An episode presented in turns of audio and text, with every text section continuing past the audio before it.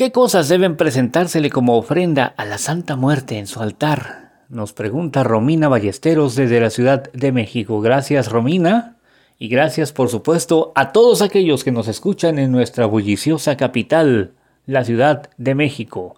Este es un asunto que yo quería discutir con ustedes desde hace mucho tiempo porque hay mucha gente que se acerca a preguntarme, que me manda WhatsApp al 322-191-1089 preguntándome exactamente lo mismo. Gente que quiere comenzar a relacionarse con la Santa Muerte o que ya comenzó, pero que tiene este tipo de preguntas.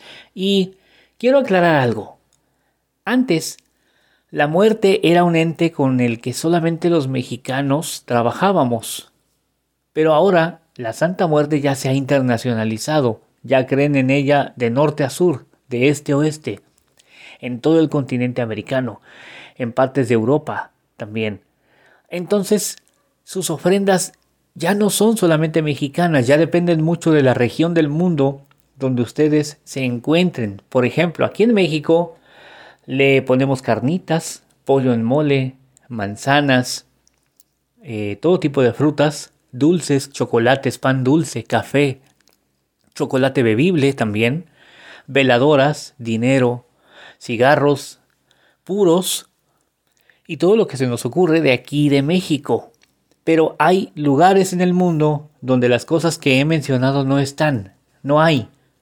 Por ejemplo, el pollo en mole y las carnitas son platos típicos mexicanos. Las carnitas nos, quedaron desde la conquista, pero se han convertido en un plato típico muy mexicano, más michoacano que nada.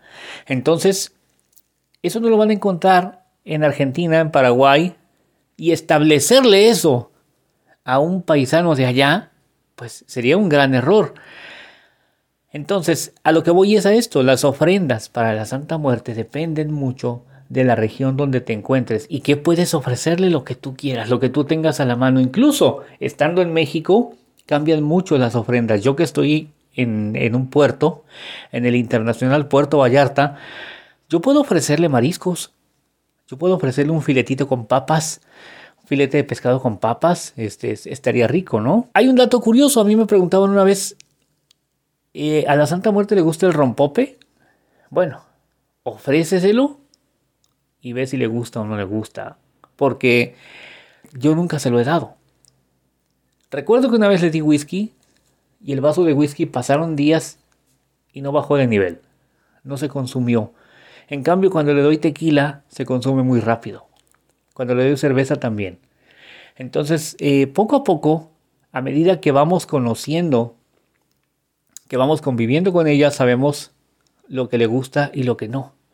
Y es lo que te recomiendo que hagas, que comiences esa relación íntima con ella, como te he enseñado en varios podcasts, y que tú por ti mismo veas lo que le gusta a tu Santa Muerte y lo que no.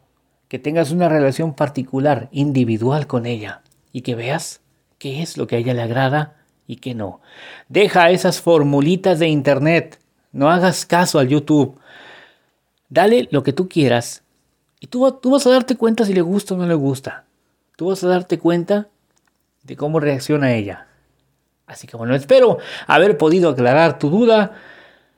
Te recuerdo que puedes llamarme al 322 191 1089 si requieres cualquier trabajo de brujería. Llama o envía WhatsApp al 322 191 1089 porque yo soy el príncipe Lucifer y quiero y también puedo ayudarte.